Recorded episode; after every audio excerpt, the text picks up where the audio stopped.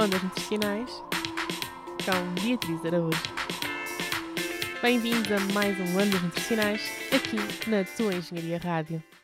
Hoje, com a crónica Atualidades e Efemérides, vamos falar sobre jejum intermitente. Não sei se já ouviste falar sobre o tema, se já procuraste saber mais ou se já tens uma opinião mais ou menos fundamentada sobre o mesmo. De qualquer das maneiras, desafio-te desde já a deixares a tua opinião e questões relacionadas aqui nos comentários do podcast para que lhes possamos dar resposta nos próximos programas e, quem sabe, ainda te convidamos para vir cá à tua rádio para que as possas discutir connosco. Antes de falarmos de evidências, para quem nunca ouviu falar do tema, o jejum intermitente pode ser caracterizado como um período voluntário de abstinência alimentar ou por um período de ingestão de alimentos isentos de calorias, isto intercalado com períodos de ingestão energética dita normal, dentro da normalidade.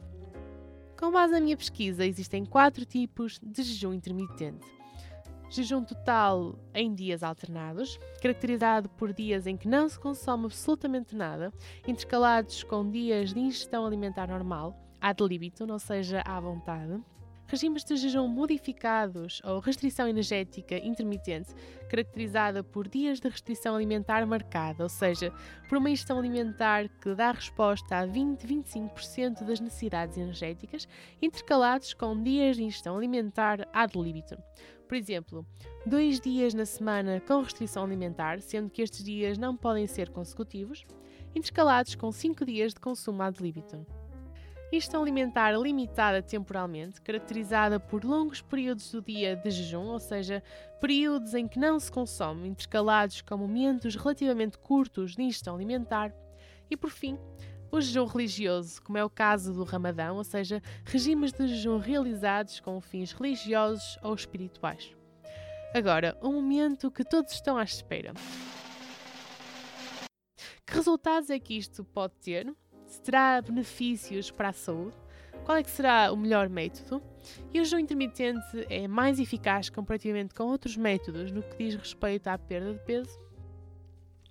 Bem, se chamarmos a estes modelos de jejum um tipo de dieta, o seu princípio fundamenta-se no facto de que, ao longo da semana, por exemplo, o indivíduo acaba por consumir menos calorias do que seria de esperar caso realizasse todos os momentos destinados à alimentação, com consequente perda de peso, como é óbvio.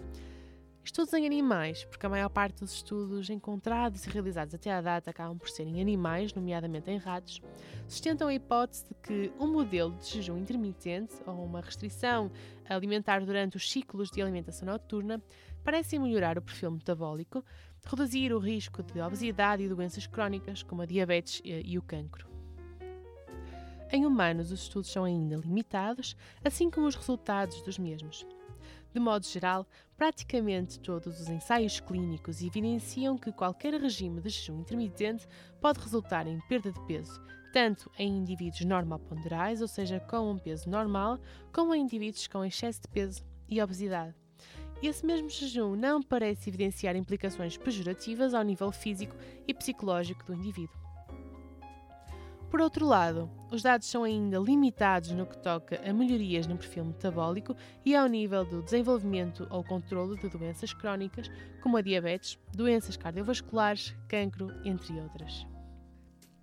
O jejum em dias alternados parece evidenciar, para além da perda de peso, uma redução da glicose sanguínea e das concentrações de insulina.